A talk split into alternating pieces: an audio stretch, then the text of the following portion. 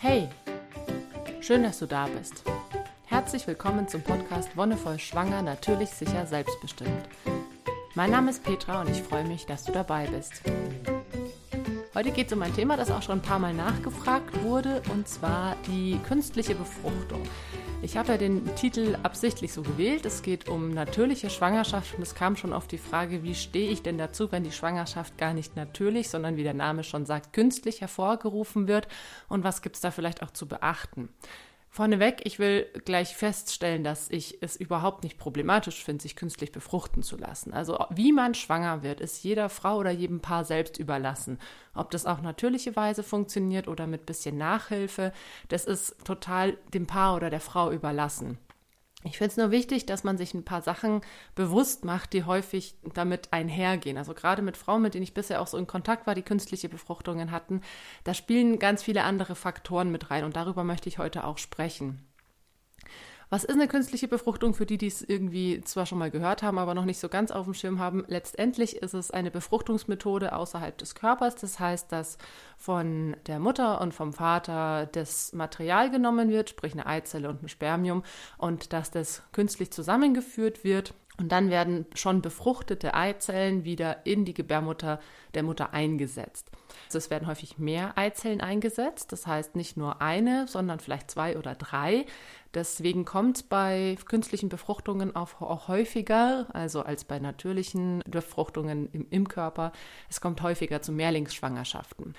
Was ist der Hintergrund davon? Der Hintergrund ist der, dass man eben nicht genau weiß, ob sich die Eizelle, wenn sie künstlich eingesetzt wird, auch richtig einnistet. Häufig ist es so, dass eben ein oder zwei Eizellen auch abgehen Manchmal ist es auch so, dass eine künstliche Befruchtung gar nicht erfolgreich ist. Und deswegen ist man dazu übergegangen, eben nicht nur eine zu, einzusetzen, sondern mehrere, was ähm, natürlich auch mit dem Vorgang an sich zu tun hat. Es ist weniger kompliziert, einfach gleich zwei oder drei Eizellen zu befruchten und einzusetzen, als ähm, erst eine, dann gucken, ob die bleibt und dann vielleicht nochmal eine, wenn sie nicht geblieben ist. Ähm, ist auch so ein bisschen der, ja, der Zeit- und der Kostenfaktor natürlich mit dabei. Wie kann es dazu kommen? Also ich finde es ganz spannend zu sehen. Es gibt Paare, bei denen ähm, gibt es keine offensichtlichen Hindernisse sozusagen. Also die sind, es gibt dann immer wieder, wenn, wenn Pärchen einen Kinderwunsch haben und der nicht nicht in Erfüllung geht, sprich wenn keine Schwangerschaft eintritt, dann wird ihnen natürlich erstmal geraten, verschiedene Dinge abchecken zu lassen. Also so wie bei mir, als ich die beiden Fehlgeburten hatte, wurde natürlich so das, was auch am häufigsten ist, erstmal gesagt, äh, die Gerinnung checken zu lassen. Manchmal kann es vorkommen, dass sich Schwangerschaften zwar bilden, sprich, dass die Eizelle mit dem Spermium verschmilzt, dass aber die Einnistung nicht richtig funktioniert. Und das hängt häufig damit zusammen, dass irgendwo ein Gerinnsel sich gebildet hat und gerade bei diesem sehr komplexen komplexen Prozess und wenn dann anfängt, sich das alles auszubilden, wo alles noch sehr fein und sehr ganz, ganz, ganz mini klein ist, wenn da irgendwo ein ganz kleines Gerinnsel ist, das für dich als erwachsene Person überhaupt kein Problem ist, ist dann in diesem ganz kleinen Mikroorganismus natürlich schon ein Problem. Das heißt, die Gerinnung wird meistens zuerst gecheckt. Wenn das in Ordnung ist, dann gibt es andere Faktoren, die noch vorher erstmal untersucht werden. Dann geht es natürlich um Fruchtbarkeit, also wie viele Spermien oder wie gut ist Quali die Qualität des Spermas beim Mann ist zum Beispiel oder auch wie gut ist die Qualität der Eizellen. Es gibt je älter man wird, inzwischen Studien, die zeigen, dass die Qualität der ähm, des Erbguts nachlässt. Das hat damit zu tun, dass das Erbgut ja immer reproduziert wird. Also das heißt, das ist ein, ziemlich komplexer biologischer Vorgang, in dem sich die DNA aufteilt, sich neu formiert und sich immer wieder reproduziert in den Zellen. Also das ist am Beispiel Haut, finde ich, ganz schön ersichtlich. Deine Hautzellen, die oberste Schicht, erneuert sich alle drei Tage und die darunterliegende alle drei Wochen. Und in deinem ganzen Körper erneuern sich die Zellen immer und immer und immer wieder. Und gerade beim Sperma ist es so, dass die Spermien, die sich entwickeln, die sind ja immer nur für kurze Dauer da. Also die werden gebildet, sind dann ungefähr sechs Wochen im Hoden und dann werden die, die zu alt sind, quasi vom Körper selber wieder abgebaut, ist ja nur Protein und dann werden neue gebildet.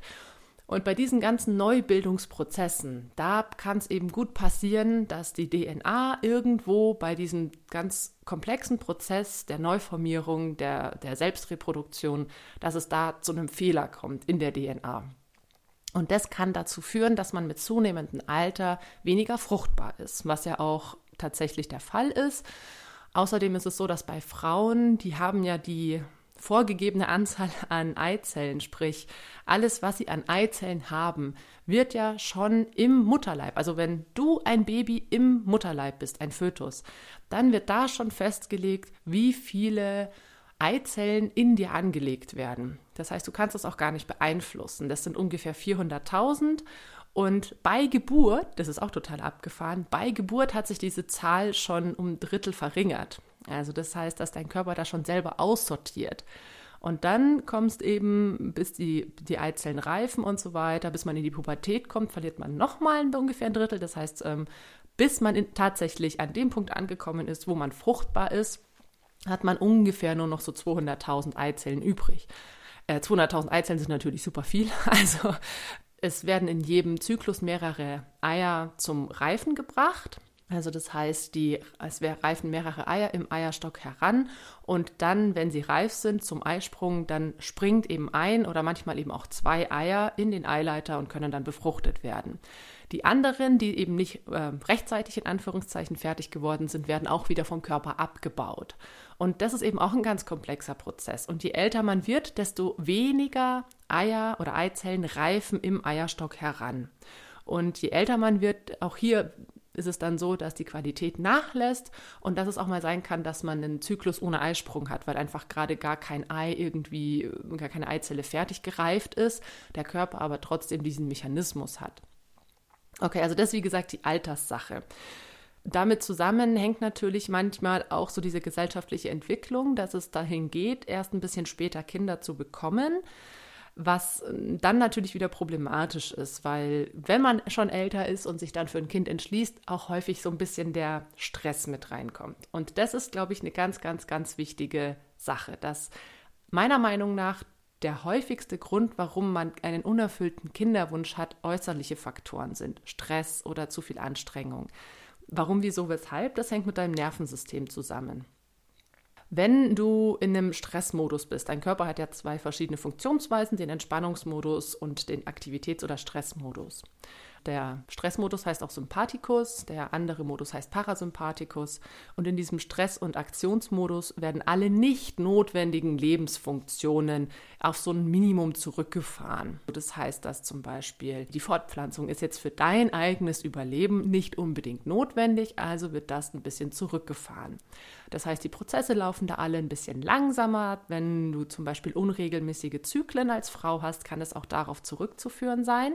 Der Körper kann da wirklich extrem auch unterschiedlich reagieren. Das heißt, in einem Zyklus hast du oder in einer Zeitspanne von mehreren Monaten hast du einen sehr regelmäßigen Zyklus, auch immer ungefähr so die gleiche Menge an Blut, die du verlierst. Und dann hast du vielleicht mal einen Zyklus, der erstens ewig lang dauert, dann hast du irgendwie eine ganz andere Menge an Blut, die du verlierst, vielleicht viel mehr, vielleicht auch viel weniger. Und dann hast du das vielleicht ein paar Mal und das kann schon ein ganz deutliches Zeichen darauf sein, dass äußere Umstände auf dich eingewirkt haben. Es kann natürlich auch immer hormonell bedingt sein, irgendwie eine Umstellung in deinem Körper, was auch immer. Aber wenn, wenn das nicht unbedingt gegeben ist, also ich meine, sowas wie mit dem Stillen aufhören, ist ja auch immer sowas, was hormonell nochmal ganz viel durcheinander bringt.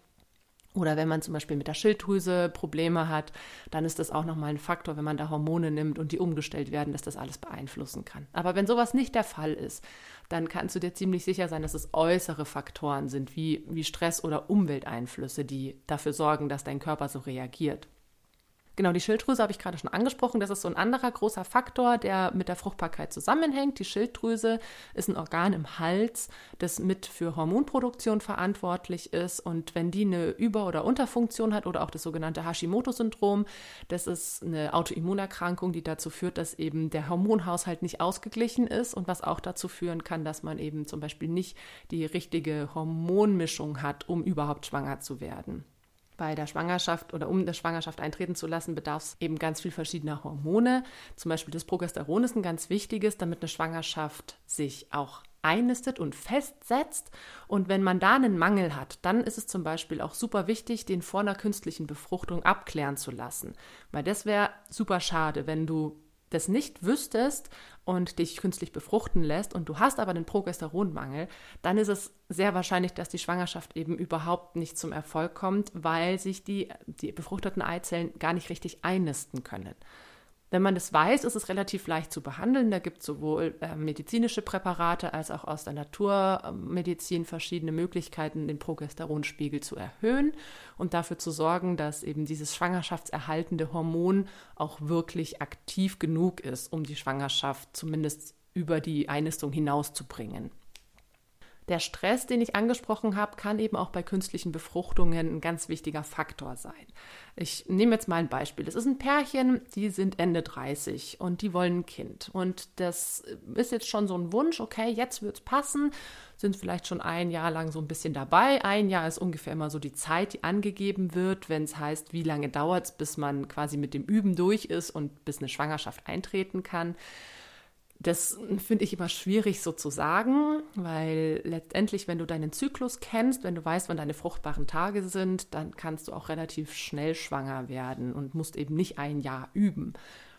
Wenn man die Pille genommen hat und die abgesetzt hat, dann dauert es manchmal tatsächlich ein Jahr, bis sich der Zyklus wieder eingespielt hat. Da macht es dann schon wieder Sinn. Kann aber auch viel länger dauern, kann aber auch kürzer dauern. Ist auch wieder so ein Durchschnittswert. Okay, aber nach diesem Jahr ist das Paar eben noch nicht schwanger geworden und lässt sich jetzt auf verschiedene Arten und Weisen mal durchchecken. Okay, schauen wir mal. Gibt es was mit der Gerinnung? Gibt es was mit der Schilddrüse? Wie steht es um die Fruchtbarkeit bei beiden, bei beiden Elternteilen? Und dann wird herausgefunden, okay, es ist alles in Ordnung, Fruchtbarkeit ist auch super. Dann wird dem Paar wirklich erstmal geraten, so ein bisschen Sex nach dem Kalender zu haben. Also auch da wird dann Paaren erstmal angeraten, wirklich fruchtbare Tage ausfindig zu machen und da gezielt Sex zu haben. Es ist aber ganz spannend, dass das ganz viel Druck aufbaut. Also ich finde Sex nach Kalender unglaublich schwierig, weil ich finde, dass Lust etwas ist, was man nicht planen kann. Es ist schon so, dass man, gerade wenn man so die natürliche Familienplanung auch durchzieht, merkt, dass man an den fruchtbaren Tagen auch mehr sexuelle Lust hat. Das ist tatsächlich auch ein Vorgang im Körper, weil der Körper ja eigentlich sich schon gerne fortpflanzen möchte. Das ist ja ein biologischer Prozess, um unsere Art zu erhalten.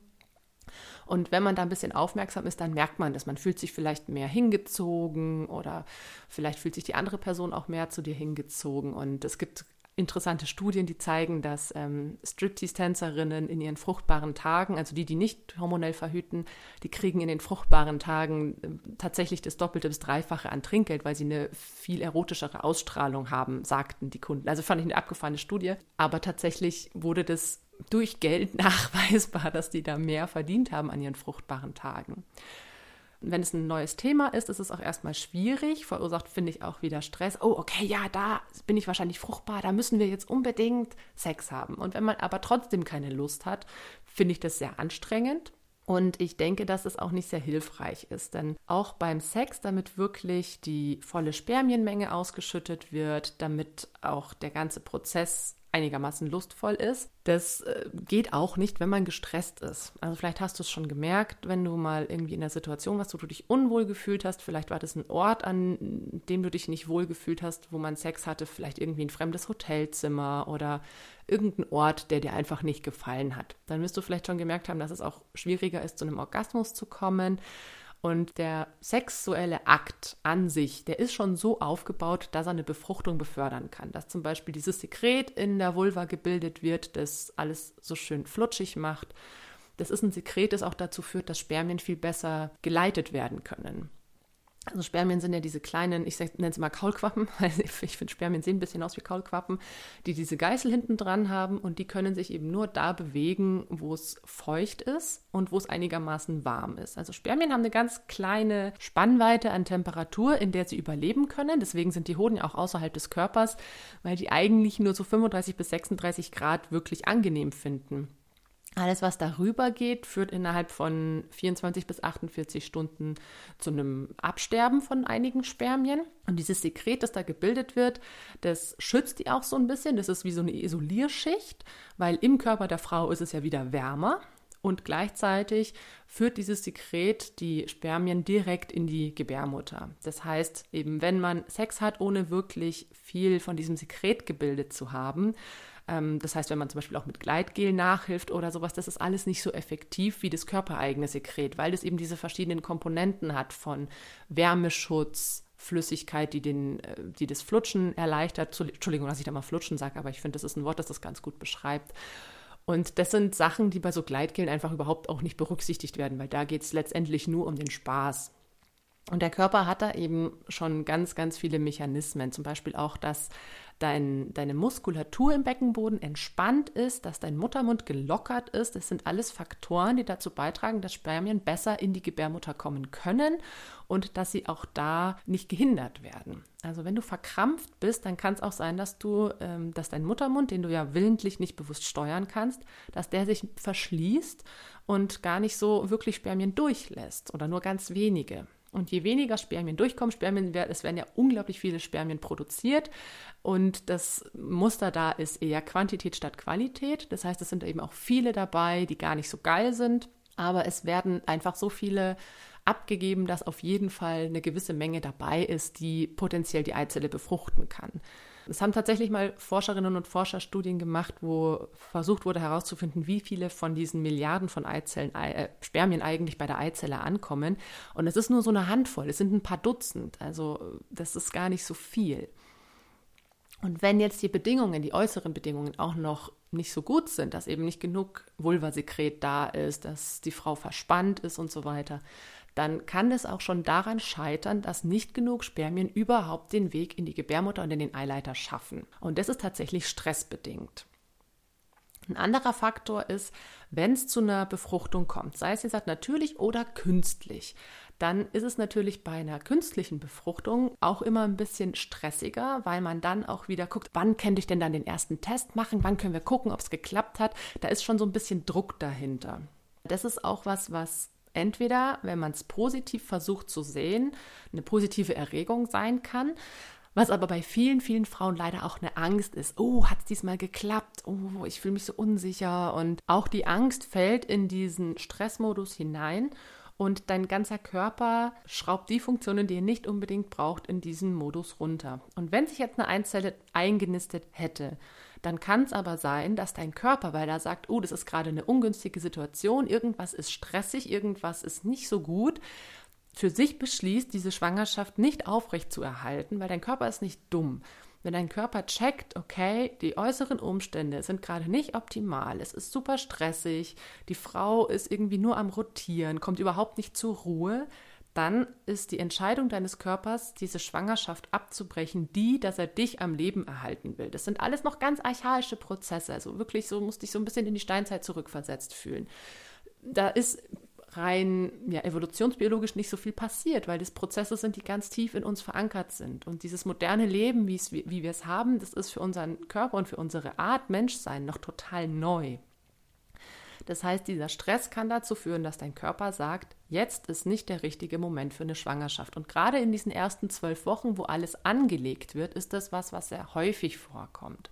Das ist auch der Grund, warum es ähm, auch bei vielen natürlichen Befruchtungen häufig in den ersten zwölf Wochen zu Fehlgeburten kommt, weil vielleicht die Zeit super stressig ist. Man hat hier noch einen Umzug, muss da irgendwie noch eine wichtige Arbeit abgeben, ist vielleicht voll in seinem Abschlussstudium und hat irgendwie tausend Prüfungen um die Ohren oder es ist ein anderer familiärer Fall, weiß ich nicht, Trauerfall oder Beziehungskrise oder was auch immer wenn der Körper in, wenn du eine gute Körperwahrnehmung hast, dann kannst du spüren, wie es dir geht. Dann kannst du wahrnehmen, okay, es ist gerade super anstrengend für mich und dann ist es wirklich auch ein Zeichen, dann ist es vielleicht auch jetzt nicht der richtige Moment.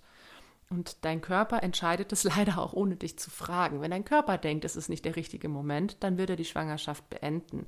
Vielleicht kannst du deinem Körper auch vorgeben, es ist alles okay. Also du kannst natürlich auch in stressigen Situationen, eben viel zu tun, viel Arbeit, Beziehungskrise, kannst du natürlich versuchen, dich mit verschiedenen Entspannungstechniken wieder in einen ruhigen und entspannten Modus zurückzubringen dann hast du auch eher die Chance, dass sich eine Schwangerschaft einnistet und die ersten Wochen auch bestehen bleibt. Aber das bedarf ganz viel aktiver Zuarbeit. Und deswegen, wenn mich jemand nach, ja, wie verhält man sich denn so nach einer künstlichen Befruchtung? Ich selber hatte keine. Ich habe, wie gesagt, ähm, einige in meinen Kursen gehabt, die das hatten. Und ich habe in meiner Familie ein kinderloses Paar, die auch sehr, sehr, sehr, sehr, sehr viel versucht haben. Und es hat bei denen nicht geklappt. Und das ist das sind natürlich Sachen, die kann ich jetzt nicht aus der eigenen Erfahrung sagen. Aber eine Frau, die mich fragt, nach einem Rat fragt, der würde ich sagen, versuch dich in den ersten Wochen, so gut es geht, zu entspannen. Und das würde ich jeder Frau sagen, egal ob das eine künstliche oder eine natürliche Befruchtung war. Weil damit die sich gut einnistet, damit das die ersten Wochen bestehen bleibt, brauchst du echt Ruhe und Entspannung und vor allem solltest du dich nicht so sehr auf dieses Ding in dir konzentrieren, und wenn du es tust, dann mit einem positiven Fokus. Das heißt, es gibt verschiedene Visualisierungen, bei denen du auch wirklich dir vorstellen kannst und solltest, wie sich diese befruchtete Eizelle in der Gebärmutterhaut einnistet. Und du kannst da verschiedene Meditationen machen, bei denen du dir das wirklich vor Augen führst. Und es gibt verschiedene Affirmationen dazu, dass du dir sagst, die Bedingungen sind genau richtig, du bist willkommen, du darfst hier bleiben, du darfst dir alles nehmen, was du brauchst. Wenn man sich das vor Augen führt und das jeden Abend oder jeden zweiten Abend sich auch immer wieder als Art Meditation oder Entspannungsübung ins Gedächtnis ruft, dann ist es was, was dein Körper auch annehmen kann. Wenn dein Körper das Gefühl hat, es ist jetzt einfach nicht die richtige Situation, wird das abbrechen und beenden. Und genau das ist natürlich bei Paaren, die jetzt schon älter sind oder die schon länger darauf hinarbeiten, echt schwierig, diese Ruhe zu bewahren und diese Aufregung klein zu halten und in dieses Positive reinzukommen. Deswegen, wenn du künstliche Befruchtung für dich in Betracht ziehst, üb es ruhig schon vorher. Versuch schon vorher immer wieder in einen, in einen Entspannungsmodus zu kommen, für dich Übungen rauszufinden, die dich runterbringen. Versuch das auch gerne mit deinem Partner oder deiner Partnerin zusammen, dass ihr dann einen Weg findet, wie ihr damit umgehen könnt. Es gibt natürlich jetzt keinen Way to go, sage ich mal. Es gibt, finde ich, so ein paar Möglichkeiten, die man abwägen sollte. Also wenn ich auf natürlichem Wege nicht schwanger werden kann oder es einfach nicht klappt, dann wäre es eben gut, vor, also erstmal abzuklären, woran könnte es liegen. Und dann habe ich mehrere Möglichkeiten. Ich könnte sagen, okay, vielleicht, wenn ich noch jung bin, vielleicht ist jetzt gerade nicht der Zeitpunkt. Vielleicht bin ich eben gerade voll im Studium eingespannt. Vielleicht sagt mein Körper von sich aus, es soll jetzt nicht sein dann kann ich, wenn ich die Muße habe, das immer noch mal zu einem späteren Zeitpunkt probieren. Habe ich auch einige Frauen getroffen, die gerne früher schwanger geworden wären und es forciert haben und dann irgendwann sozusagen aufgegeben hatten. Und als sie diese Last abgegeben haben, da sind sie auf einmal schwanger geworden, weil sie wirklich loslassen konnten und weil sie sich nicht mehr so gestresst haben. Oh, ich will jetzt aber ein Kind und ich will jetzt eine Familie. Und als sie sich gesagt haben, okay, dann halt nicht und wieder in die Entspannung gekommen sind da ist es dann passiert. Und manchmal ist es genau das, dass es, dass es ein bisschen Zeit braucht. Wenn es allerdings nicht passiert, dann hast du natürlich die Möglichkeit, dir zu überlegen, ist eben eine künstliche Befruchtung was, was für mich in Frage kommt, oder gibt es auch einen anderen Weg für mich, ähm, eine Mutter oder eine Familie zu werden? Das heißt, dass ich eben nicht selbst schwanger werde, sondern dass ich entweder ein, Adop ein Kind adoptiere oder mich als Pflegefamilie zur Verfügung stelle. Da bekomme ich dann ein Kind, das aus einer sehr schwierigen Familie oder sehr schweren Verhältnissen vom Jugendamt herausgenommen wurde und wo natürlich ähm, eine Familie gesucht wird, die gut mit dem Kind umgeht. Und wenn ich mich dann aber auch dazu entscheide, zum Beispiel keine Kinder zu kriegen, dann ist das auch eine vollkommen legitime Entscheidung. Ich denke, das muss man immer abwägen, wie viel Stress möchte man sich geben mit der ganzen Prozedur und wie viel verträgt man auch als Einzelperson und als Paar. Es gibt Paare, die an diesem Kinderwunschthema auch zerbrochen sind, wo Beziehungen zu Bruch gegangen sind, aber es ist auch ein ganz großes Lernfeld und eine ganz große Möglichkeit, auch als Paar nochmal neu zusammenzuwachsen. Ich kenne, wie gesagt, äh, aus der eigenen Familie einen Fall, wo es einfach nicht klappen wollte und die haben sich damit arrangiert. Die haben dann eben nicht alles versucht, die haben auch gesagt, naja, Adoption, klar wäre vielleicht was, aber ähm, letztendlich ist es auch schwierig, in Deutschland zu adoptieren, weil es da viele Menschen gibt, die das gerne möchten. Ein Pflegekind kam für sie nicht so in Frage. Und dann hatten sie sich entschlossen, das Thema Familie für sich sein zu lassen und hatten für sich ein anderes Leben gefunden. Und auch das ist vollkommen legitim. Es ist super schwierig, als Frau in einer Beziehung heute noch sagen zu müssen oder sich rechtfertigen zu müssen, warum man keine Kinder hätte. Das finde ich ganz krass, dass es noch nicht in der Gesellschaft überall angekommen ist, dass man auch eine vollwertige Frau sein kann, ohne ein Kind zu haben oder ohne eine Familie zu haben. Aber es finde ich ganz, ganz wichtig, dass man sich das selbst auch bewusst macht, dass man sich auch von diesen äußeren Druck oder von diesen Erwartungen befreit und sagt, okay, nein, ich kann auch ohne Familie ein wunderschönes Leben führen. Dann noch ein ganz kurzer Abriss. Wie verläuft denn dann eigentlich eine Schwangerschaft nach einer künstlichen Befruchtung? Wenn die Schwangerschaft sich gut eingenistet hat und wenn sie auch die ersten zwölf Wochen gut überstanden hat, dann ist es manchmal so, dass es trotzdem als Risikoschwangerschaft eingestuft wird, unter anderem auch deswegen, weil die Frauen oft älter sind ähm, und weil es eben eine andere Art der Befruchtung war es ist trotzdem ganz dir überlassen, wie viel Vorsorge du machen möchtest. Es ist trotzdem, also es kann niemand zu dir gehen und sagen, weil du jetzt eine künstliche Befruchtung hattest, musst du doppelt so oft irgendwie zur Vorsorge gehen. Wenn es andere Risikofaktoren gibt, dass du zum Beispiel auch noch eben diese, weiß ich nicht, irgendwelche hormonellen Schwierigkeiten hast oder dass du schon vorher einige Abgänge hattest, wie auch immer, dann ist es natürlich eine Abwägungsfrage. Aber prinzipiell finde ich es auch ganz wichtig, dass Frauen, die eine künstliche Befruchtung hatten, die erfolgreich war, trotzdem noch in ihrer Selbstbestimmung bleiben, trotzdem noch selbst entscheiden dürfen. Wie möchte ich die Schwangerschaft gestalten? Wie möchte ich Vorsorge gestalten? Und vor allem, wie möchte ich die Geburt gestalten? Es ist dann, wenn du in der 39., 40. Woche angekommen bist, ist auch nicht mehr großen Unterschied zwischen einer natürlichen Befruchtung und einer künstlichen Befruchtung. Das Kind ist da, vielleicht sind es mehrere Kinder, klar, wenn es irgendwie Zwillinge oder Drillinge sind, dann muss man natürlich auch nochmal abwägen, wie, wie man es mit den Vorsorgen macht, wie man es mit Geburt machen möchte. Aber tendenziell, wenn die Schwangerschaft so weit fortgeschritten ist, kannst du auch bei der Geburt voll und ganz deine Wünsche artikulieren und durchbringen. Es ist dann nicht mehr entscheidend, wie dieses Kind gezeugt wurde. Für den Schwangerschaftsverlauf ist es manchmal noch relevant, weil man dann natürlich sehen kann, okay, wie ist auch die Plazenta angewachsen und so weiter. Aber letztendlich, wenn du die ersten zwölf Wochen, so wie bei einer normalen, natürlichen Befruchtung, auch gut überstanden hast, wenn es dann wenig Probleme gab, dann kannst du auch die Schwangerschaft so gestalten, wie du es möchtest. Vielleicht sagen die Ärztinnen und Ärzte in den ersten zwölf Wochen eben, Ruhe zu wahren, sich eben viel zu entspannen, was eben diesen Hintergrund hat, eben nicht in diesen Stressmodus zu kommen. Darauf würde ich schon hören.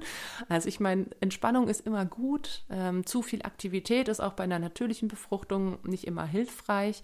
Und letztendlich geht es ja auch wirklich darum, was du möchtest. Also wenn du dich hast künstlich befruchten lassen und diesen Aufwand gegangen bist, dann ist es ja schon ein Wunsch, den du hast. Und dann ist es auch eine gute Übung, in den ersten zwölf Wochen wirklich ein bisschen runterzufahren und in die Entspannung zu kommen und danach zu gucken, okay, wie geht's weiter? Wie es mit Arbeitgeberin oder Arbeitgeber ist, musst du dann natürlich auch abwägen. Wenn du sagst, okay, ich bin künstlich befruchtet worden und soll mich schonen, sage ich das dann. Das heißt, dass ich eben schon irgendwie mich krank schreiben lasse oder schon ein bisschen Urlaub in den ersten in der ersten Zeit nehme.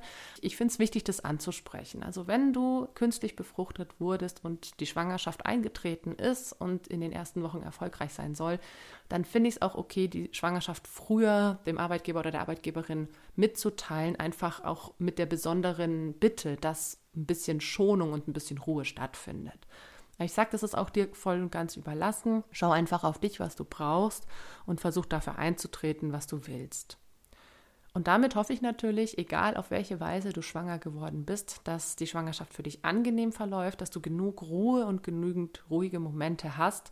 Und vielleicht, wenn du eben Hilfe brauchst, gerade beim Thema Entspannung oder Übungen, dann schau auch gerne bei meinem Hauptkanal vorbei, Wonnevoll Entspannung Yoga Rebellion oder auch auf meinem Soundcloud-Account Wonnevoll. Da lade ich immer mal wieder verschiedene Entspannungsübungen hoch. Vielleicht ist da auch was für dich dabei.